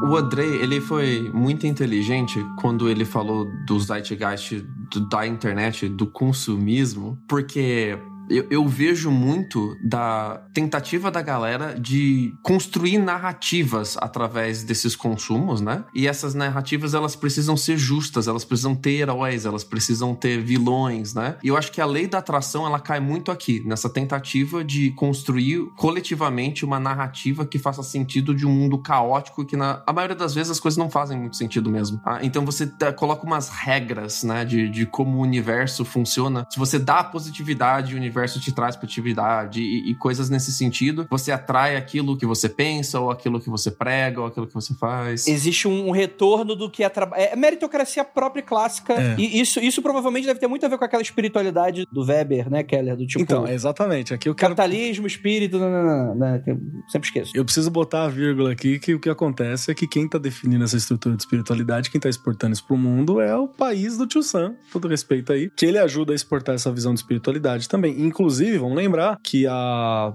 teologia da prosperidade que existe no Brasil, ela foi criada em gabinetes com, com ações governamentais num determinado país ao norte para poder combater o avanço da teoria da teologia da libertação que você tinha aqui na América Latina, que é um fruto da América Latina, porque a teologia da libertação no contexto da Guerra Fria foi visto como um avanço de uma determinada ideologia pertencente ao RSS, enquanto você tinha uma outra ideologia que precisava ser combatida. Porque todo mundo sabe, né, que Jesus era um empreendedor, né? Ai, André! É que teve um cara que eu vi, eu vi literalmente o cara falando, não, o cara era, trabalhava com madeira, qual era o nome mesmo? Era... Marceneiro. Se o cara era marceneiro, então é óbvio que ele era empreendedor. Você já viu algum marceneiro pobre? O maluco falou isso sério na internet. Meu Deus! é incrível, é impressionante. Então essa fala, essa interpretação do Lucas é muito boa, cara. Acho que vale sim. A lei da atração, ela faz as três coisas, né? Ela se colo coloca você no centro do universo, o universo vai se tornar aquilo que eu penso, porque o que eu penso atrai as coisas para mim. Ela tem a ver com o consumo, né? Porque você vai tentar uh, consumir tudo aquilo que você uh, usa online com a sua atenção. Hoje a gente tem duas moedas, tá, gente? A gente tem a moeda de dinheiro e a gente tem a moeda de atenção. E a sua atenção vale quase o tanto quanto o dinheiro hoje em dia também. Você paga, você consome, você negocia, você vota com a sua atenção hoje em dia online. Então você consome, você dá aquela atenção para aquele universo de vibração do pensamento, de lei de atração dos pensamentos, e você acha que você tá resolvendo os seus problemas aqui um pouco mais abstraído do que só curar doenças, por exemplo, né? Mas ah, eu tenho um problema que ah, eu tô fazendo uma reforma em casa e não tá dando certo. Vou pensar na minha reforma aqui dando certo, vou atrair coisas boas para mim e tal. E às vezes não funciona, porque o universo ele é injusto. Eu quero uma casa. Eu quero uma casa. Eu quero uma casa. Eu quero uma casa. às vezes o universo não faz sentido, às vezes o vilão ganha. Não existe karma. Na, na, minha cabeça, não existe karma. Hoje, hoje, hoje à noite, ditadores irão dormir com a cabeça tranquila no travesseiro, enquanto pessoas boas estão passando fome. E é isso, essa é a nossa realidade. Não, vamos lembrar que Mengele, o cara que participou do projeto da solução final, morreu de velho, infarto em Bertioga, tá ligado? Exatamente. É. Henry Kissinger morreu com 100 anos, né, bicho? Um negócio é, desse. É, isso é um rolê. Hitler não morreu na Argentina? Foda, né? Ai, meu Deus. E, inclusive, é uma outra parada que ela é legal, assim. Existe um valor, esse valor, de novo, esse valor ao ser humano, ele é muito importante na espiritualidade. É incrível que você que tá me ouvindo aqui, agora, vá pra sua religião e Deus fale com você. Isso é incrível. É, é bom. Se você sente isso dentro do teu culto, maravilha. Se você vai pro teu terreiro, no teu terreiro, você, sei lá, você trampa como eu, de professor, tá ligado? Você trampa como o Lucas, de administrador, você trampa como a Jay, escrevendo, construindo material didático e nadando igual uma doida. Se você faz essas coisas no dia a dia, isso é o mundano. E você vai para um terreiro, e naquele terreiro você é uma princesa, porque você recebeu a entidade XYZ, tá ligado? Você vai lá pro terreiro e você é alguém que ajuda, porque você recebeu uma outra entidade. Mano, isso é incrível. Isso é sobre você. Isso é maravilhoso. Mas isso é naquele espaço, naquele período de tempo. Se a gente confunde muito algumas coisas, ela pode, pode ficar um pouco problemático, porque ninguém deve nada pra gente no fim, né? Eu vejo muito isso essa semana. Essa semana eu tava conversando Hoje, né? Na verdade. Tava conversando com, com, com, um amigo que falou, tava metendo essa de, pô, não, mas o ser humano tal, a gente é perfeito, a gente foi construído para isso, não sei o quê. Ele falou que era perfeito e eu pensei se eu falava para ele que a gente tem apêndice e que a gente respira pelo mesmo lugar que come, tá ligado? Que é dois sinais incríveis de que é, somos desse jeito por um gigantesco acidente. Você entendeu? Mas é essa visão. É, esse negócio aí que você tá falando é totalmente off, desculpa, gente, cortar, mas é que eu ouvi um conto de terror que é, é um grupo ecoterrorista que eles falam que o, o ser humano ele é imperfeito e daí eles recriam, tipo, eles conseguem fazer vários outros animais que esses animais vão matar os seres humanos para extinguir todos os seres humanos. E daí, tipo, o final do conto é, são essas, esses animais vindo em forma de manada e, tipo, pisoteando todo mundo na região. É bem legal o conto. Largados e pelados tá diferente, hein? Enfim, me lembrou disso agora. Bizarro. Fica a indicação. Da hora, depois manda o conto. Isso tudo são visões e que aí, de novo, eu posso falar isso a partir de um viés quântico. Eu posso dizer que, na verdade, tudo isso acontece porque é a percepção como eu tô olhando e dependendo da forma como eu olho, eu vou fazer ou não colapso de determinada onda que vai fazer a minha visão desta realidade ser funcional ou não. Então eu preciso exercitar o meu campo magnético, o meu campo quântico, para que eu retire o melhor possível desse universo em volta. Eu veja não um colapso negativo, mas um colapso positivo. Sacou? Você mete essa. É mais ou menos a mesma coisa assim. Qual que é a diferença de você fazer um sigilo ou escrever uma palavra em, em uma língua de arcanjos, por exemplo? É, ou, ou, você rezar e pedir muito aquilo? É a mesma coisa, cara. É, é roupagem. Então, mas eu acho que o problema é o discurso. Como a gente tá falando aqui, tipo assim, se, se a sua mente altera a realidade segundo a física quântica, então quer dizer que você só é pobre o que você quer. É, e é você. É. Ah, é foda. Aí é, aí é o picareta usando, você entendeu? Esse é o picareta usando. Você morreu de câncer porque você não teve fé o suficiente. Que, tipo assim, na verdade é o mesmo discurso que sempre se aplicou desde lá dos nossos antepassados. É só um verniz. É. Deus sabe de todas as coisas, por isso que essa criança morreu, né? É, essa é a parada. Essa parada, porra, eu cansei de ir já em igreja, terreiro, que fala assim: ah, você tem que rezar, pede aí para Deus, pede pro seu orixá. É o clássico, a depressão, né? Nossa, é porque eu quero acordar todo dia com vontade de me jogar de um prédio. Tipo, é delicioso acordar com essa vontade todos os dias. É só ficar feliz. Não, cara, tipo, é um desbalanço químico. Eu queria Sim. muito de não ser desse jeito. Sei lá, não é assim que as coisas se Mas, resolvem. Jay, você já tentou vibrar positivamente e não ter depressão? Ah, vai se fuder, Ken. É isso, se você tentar. Me passa o nome desse vibrador, Keller, que eu tô precisando. É!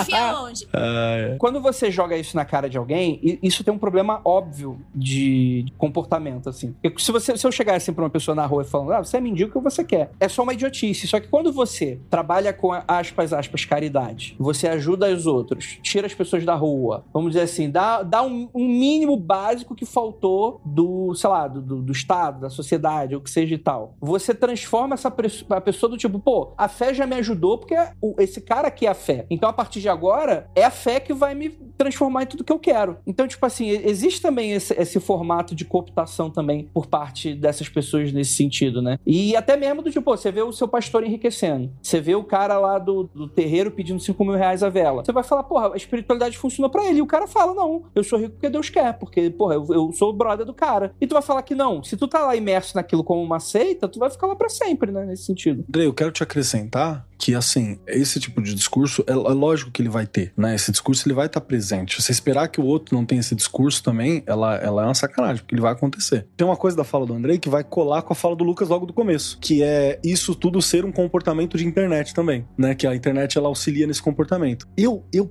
duvido que você, que acredita na lei da atração, vai chegar num maluco que tá em situação de rua, na República, em São Paulo, vai olhar para ele e falar assim: você tá assim porque você quer, porque você tá vibrando pobreza. Porque tu vai tomar uma muquetada Cara, e aí você vai ver quem é que tá assim porque meteu o louco, porque quer. Você entendeu? Agora, na internet, isso não acontece. Na internet você não tem essa. Você tem esse espaço. tem a roupagem. Você tem a roupagem, você tem um espaço, você não vai ser reprimido por causa dessa fala, você vai encontrar gente que vai ecoar a tua voz. Então isso facilita também o desenvolvimento dessas ideias, né? Eu já falei que eu tenho um amigo que acreditava na lei da atração. Beijo, Leandro. Vou fazer você ouvir esse episódio. Ele acreditava. Quando ele leu, ele ficou, tipo, doido. Ele leu todos os livros, viu o documentário, que não sei o quê. Daí, um belo dia, ele veio me visitar. Aqui, ele, ele é meu amigo da Bahia, de quando eu morava na Bahia. Ele veio pra cá, pra São Paulo, me, visitou, me visitar. Ele falou assim: pô, Jay, eu era trouxa de cair no bagulho da lei da atração, porque ele trabalha numa empresa fodida que arrebentou o emocional dele. E ele, mano, não é nada disso. Daí eu, se fudeu! Gente, a lei da atração pode ser uma ferramenta interessante pra você se movimentar, se precisar. Mas ela não é uma lei. Ela é só algo que te motivou. Entendeu? Ela funciona como uma ferramenta de motivação naquele momento. Não pensa nisso como uma lei. Se te motivou e te deu vontade de continuar uma parada que você quer, legal. Se você virou escravo daquela ideia e tá repetindo aquilo a todo custo, aí não tem como ser legal, né?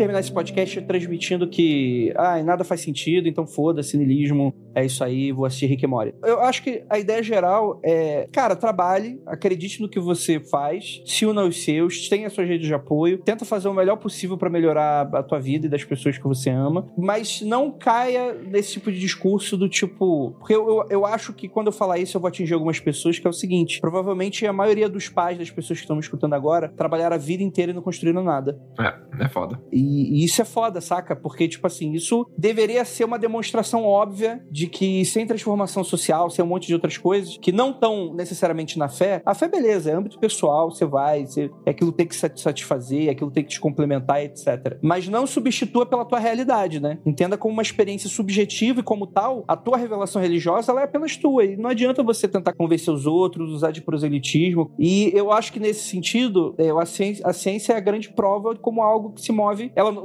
naturalmente, ela não existe no, no, no vácuo. A ciência não é apartidária. Existem questões muito óbvias dentro da ciência problemáticas, mas é, é uma ferramenta e como tal tá ali para você utilizar, né? E tá ali para você ter acesso. Então procure se interar, procure, poxa, sou influenciador de ciência, procure bons influenciadores de ciência, Sim. procure bons professores. Leia bons livros. Não né? se instrua da mesma maneira. Um cara falou um negócio, cara, aquele negócio polêmico, sabe aquela coisa do biscoito, gordura e açúcar e sabor pra caramba? Vá atrás, questione. Procure outros nutrientes em outros lugares. Tipo, se você vê que uma, uma afirmação ela é muito escalafobética, na caraca, eu sempre pensei desse jeito, nananana", procure um maluco que vai falar o oposto. Só pra ver, né? Pra ver o que, que tá sendo falado. Segura o dedo do RT. É, é. Ô, André, você falando desse jeito, eu tô, vou aqui tentar recuperar minha reputação, né? Que é uma amiga minha, pra vocês não acharem que eu sou somente uma máquina, uma física acadêmica. Uma amiga minha muito próxima esses dias virou pra mim e falou assim: Ai, eu não sei se eu acredito, tipo, em religião, se eu acredito que, tipo, Deus tá me dando as coisas. Eu acredito em oportunidades. E para essas oportunidades que são abertas pra mim, eu vou ter que trabalhar bastante. Então, pra eu trabalhar bastante, eu preciso aproveitar essa oportunidade. Então, de repente, se você é, tipo, religioso, de alguma coisa assim, de alguma religião, e daí você vê uma oportunidade, veja que, tipo, pode ser aí a sua religião te dando, te dando essa oportunidade, só que você precisa trabalhar pra conseguir ela, né? E eu acho que é muito isso que você tá falando, né, Andrei? Tipo, as coisas elas podem existir, você pode ver alguma coisa, abrace-as e trabalhe por isso. Eu acho que é, na minha cabeça, funciona mais um melhor, né? Eu, infelizmente, fui morta várias vezes na faculdade e acabou todo o meu sonho, meu brilho na minha alma. Às vezes eu não consigo. E, e, inclusive, que é uma crítica comum dentro da academia, né? A morte da subjetividade, da individualidade e da parada, como, tipo, porra, só esse ano já teve de cabeça aqui, eu lembro de quase 10 casos, assim, de, de suicídio dentro da academia, né? Então, assim, é problemático também nesse sentido, né? Falta Deus no coração. Sacanagem. Não, não. Eu, os meus amigos que eram religiosos, que continuam sendo religiosos, seguindo religião, foram os alunos da Unicamp do meu curso que se formaram, tipo, em fase. Assim, pessoas equilibradíssimas, sabe? sabe? Tipo, eu, eu vi aquilo como, pô, como é legal acreditar em alguma coisa, se sentir acolhido por essa coisa que você acredita, entendeu? E é isso, cara. Às vezes acontece, às vezes é uma ajuda mesmo que vai ter na sua vida para você conseguir trabalhar e conseguir o que você quer, entendeu? Não só vibrando positivamente para as coisas. Deixa só acrescentar mais uma parada que o Andrei falou muito bem e só para traduzir melhor. Quando ele fala sobre para você seguir, fala, né, cuidar dos seus, cuidar da tua fé, cuidar das suas paradas, também tá implícito nisso a ideia de que não é que a gente tá falando assim que tua fé é ruim, pelo contrário. Né? Ninguém tá falando que a ciência é isso, que a ciência é aquilo. É só para dizer que não existe nada que responda a tudo até o momento, que responda a todas as necessidades humanas. O ser humano é uma, uma criatura que ele é psicofísico e escambau e tudo mais. A gente é muito complexo para ter um campo só que consiga responder tudo que nós estamos falando ou fazendo. E dentro dessas várias possibilidades, você tem diversos tipos de saberes. E cada saber tem o seu campo. A religião é um saber, só que ela tem seu campo. Sacou? A espiritualidade é um saber, mas ela tem seu campo. A ciência é um saber, mas ele tem seu campo, né? Então é só entender qual campo é qual campo. Acho que é importante você ter essa distinção. É aquele rolê de que algumas coisas elas não se propõem como ciência. E acabou. É isso, ponto final. Se não se propõe como ciência, beijo, tchau. Show. Eu acho que a grande parada, a grande chave é você não achar que a resposta é simples, saca? Não é, mano. Não É, é. não é, não É, é. é- é sempre isso. Você não vai comprar uma parada e aquela parada vai resolver todo o seu problema. Você não vai acreditar em uma parada e aquilo vai resolver todos os seus problemas. Você vai, um maluco vai fazer um, um hack com a mão em você e de repente aquela lordose que faz 20 anos você tá tratando vai ser curada. Sabe? As coisas nunca são simples. E eu sei que, que quando a gente tenta muito, a gente se sacrifica muito, a gente se frustra muito. É muito atrativo, é muito fácil a gente querer acreditar que se eu querer muito, se eu desejar muito, vai vir. Ou se eu gastar uma nota com uma parada, vai funcionar. Sacou? Mas é, a ideia é se esforce em aprender, em entender e ir atrás de, de crescer e evitar respostas simples. E é, é difícil, cara. É um sacrifício mesmo. E demora você ter maturidade pra você fazer esse tipo de coisa, porque, pô, a gente, quando a gente é nova, a gente quer tudo pra ontem, acha que tudo funciona, entendeu? Às vezes a gente precisa levar umas porradas, infelizmente.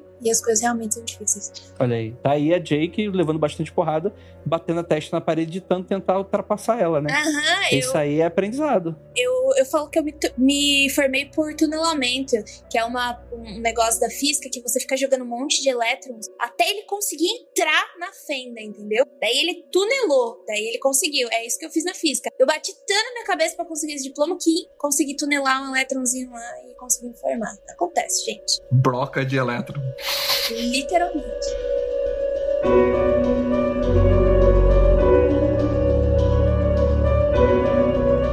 Gente, acho que é isso, né? Muito bom. Opa. Pau no cu da física quântica. É, pau no cu da física quântica mesmo. Eu lembro de ouvinte que uma vez comentou em um comentário, comentou em um comentário, que ele falou assim: Ah, eu não sei nem porque vocês perdem tempo falando com físico quântico, não sei o que, não sei o que lá. É um negócio que a gente nem sequer entende direito ainda. Ele fiquei falou, pô, mas tem 100 anos de pesquisa já, tem um modelo padrão, a gente entende várias coisas, vai. Não é como se a gente não entendesse nada também. É. Tipo, não é como se fosse completamente. É que é um grupo de iniciados que vão ter um acesso melhor, que é o cara chamado cientista, né? Esse é o cara que vai ter. É. Que vai poder fazer teste, por aí vai. Dizer que esse cara não entende também é uma sacanagem, né? Eu fui criticada injustamente pelo contrário, quando disse que física quântica era difícil. Porque também me mataram quando eu fui fazer a estrutura da matéria, né? Estrutura da matéria é a matéria antes que você faz de física quântica 1 e 2. Mecânica quântica 1 e 2, no caso, né? E estrutura da matéria, o professor chegou e falou assim: a gente não entende o que é essa parada aqui, não. É isso. E a gente vai estudar o que tá escrito no livro. Bora lá. Entendeu? Foi isso que aconteceu comigo.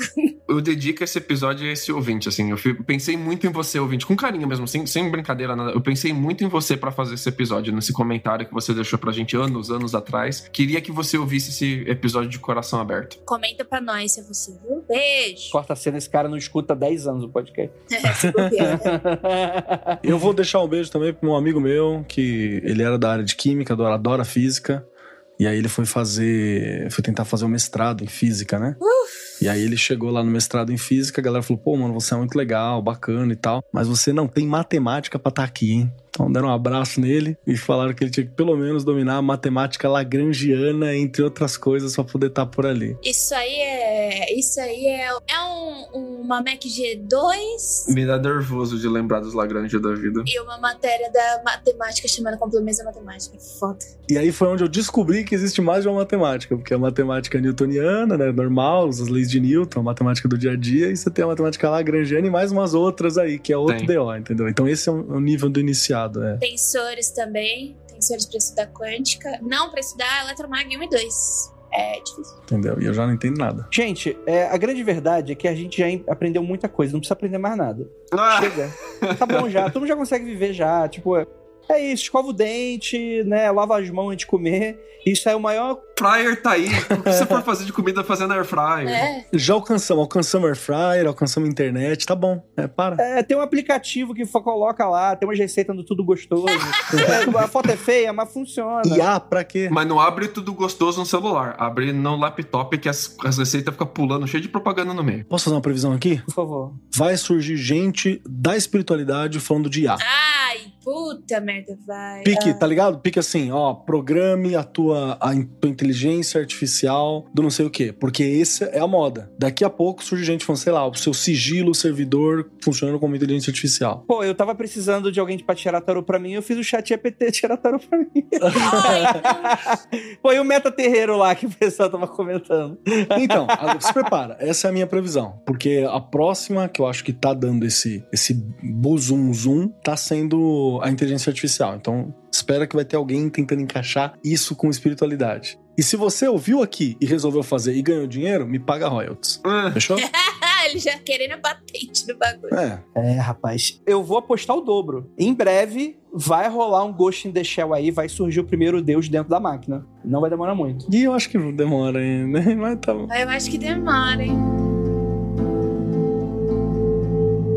Gente, é isso. Muito obrigado pra todos vocês que ficaram até aqui. A gente tá aqui prolongando esse final de episódio, vocês estão vendo, né? É. É a saudade, né? Ah, eu tava com saudade de, de, de gravar com o Keller, com o Lucas faz tempo. Olha, que- olha, que puxando o O saco. Lucas vai fazer ano que eu não gravo com o Lucas. Inclusive, esses dias, esses dias fica pro ouvinte aí. Se eu achar, eu mando pra Jay colocar no post. Eu, ah, foi, me lembrou ah, o dia que eu dormi com o Lucas na mesma cama, assim. Tava lá, tipo, eu e o Lucas deitadinho. ah, gostoso. Assim, há Gostoso. quatro anos atrás, tá tá uma foto minha, assim, deitado com o Em Lucas. breve evento do Mundo Freak aí, a gente vai colocar uma cama no palco. a gente vai gravar da cama, vai ficar tipo aquele, aquele filme é, brasileiro lá, ó, Dona Força do Marido. Demorou, vamos. Vai ser eu no centro, sem camisa, com um cobertorzinho cobrindo minhas partes. E ninguém de valete deitado, não. É todo mundo ali, cara com cara, pé com pé. Exatamente, exatamente. Então é isso, gente. Muito obrigado para todos vocês que ficaram até aqui. E é isso. Não olhe para trás.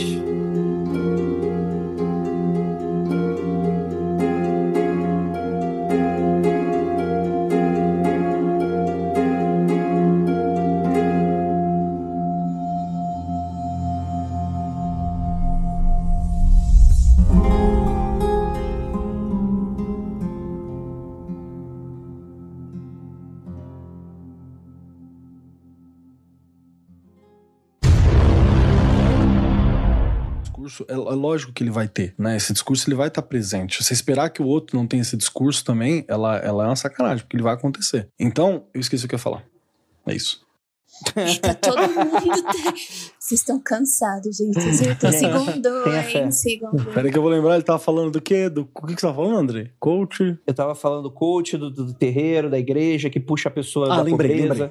Eu- isso, isso tem uma coisa da fala do Andrei que vai colar com a fala do Lucas logo do começo. Que é isso tudo ser um. Você queria falar, Lucas? Não, eu tô pensando o que, que o Richard Feynman ia pensar se ele tivesse escutado esse podcast.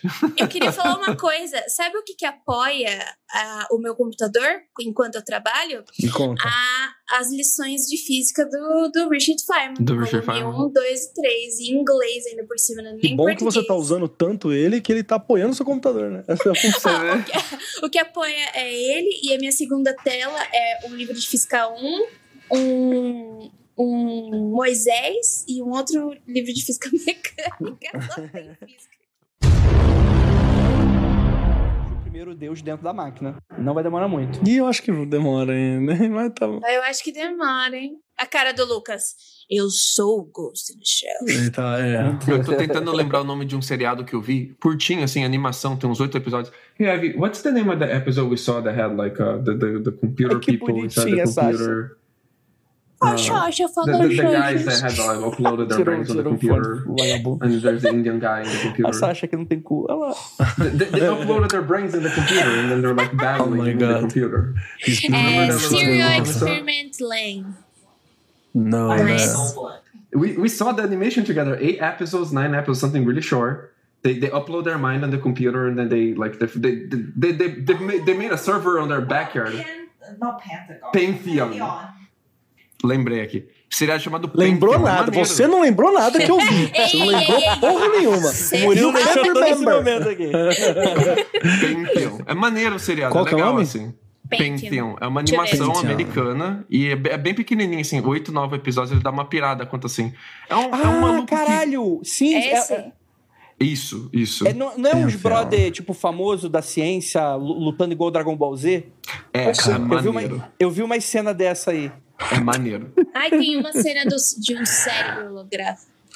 Cara, eu vi É, umas é cenas que é legal isso aí. Assim, é pra adolescente, tá? Não é, não é pra adulto. Mas eu adoro coisa pra adolescente ainda. Eu vejo Mas Adventure Time, que é pra criança, eu não vou Tudo, tudo ver. é pra- hoje em dia, tudo é pra adolescente. Já diria o Alan Moore com É, facção da verdade. mãe. Verdade. Pode, É pode dizer onde é que tá esse, esse lugar? Por, esse Tá desenho? Amazon, né? Porque. Acho que é na Amazon Amazon Prime. Prime. Pode é falar Amazon Amazon Prime? que tá. Porque senão vem alguém do fundo do inferno perguntar cadê o link? Porque não tem Então, é da Google no, Prime. no, no cu do, do, do ouvinte mais, não sabe? O ouvinte, não, o ouvinte não, o nosso ouvinte ele é um santo. Ele, o nosso ouvinte ele se comporta, o nosso ouvinte é ótimo. O cidadão médio. Cidadão Isso. médio. Cidadão médio, a pessoa que não escuta o mundo freak, ela não sabe mais usar o Google. Ela não sabe mais ser proativa na internet. Tem que chegar no feed dela de algum lugar, senão ela não vê. Não fale assim do meu ouvinte. Eu vou defender meu ouvinte. Vem cá, Mas vem. tá na Amazon Prime, tá, galera? Caso vocês queiram. Os livros que o Keller falou aí, aí a gente já não pode fazer mais nada. Você dá uma olhada aí, tá bom? Os livros você caça aí que vai é, embora. porque senão eu vou mandar o link pra você comprar. Mas tem figura? Eu não leio mais sem figura. Tem, tem figura, tem figura. Eu acho que quem editou o, o Prometheus Rising, Ascensão de Prometheus, foi o. A Madras no Brasil. Só pode, né? Ter sido a Madras no Brasil. Então, O Prometheus é, Rising é do Alan Moore? Não, esse é do de Rob- Prometeia? Brincadeira. do Robert Anton Wilson é bom, é bom, viu, gente? Lê, lê. Não dá hora que você não estiver fazendo nada, Lucas. Vai lá e lê. Não, Robert Downey Jr., eu tenho, eu tenho uns livros dele aqui, eu tenho que começar a Ele ler. é da hora, o cara. O. Robert é muito divertido, mano. Um cara, um cara Chapação, interessante. chapação, é isso É um cara interessante. Aproveita, dropa um doce pra de sacanagem. Aí É, você o mundo vai, aí o freak Timothy não Leary é... sorri pra você. o O tipo de não é- cara que o Joe entrevistaria. Facilmente. Este programa foi produzido por Paratopia Podcast Storytelling.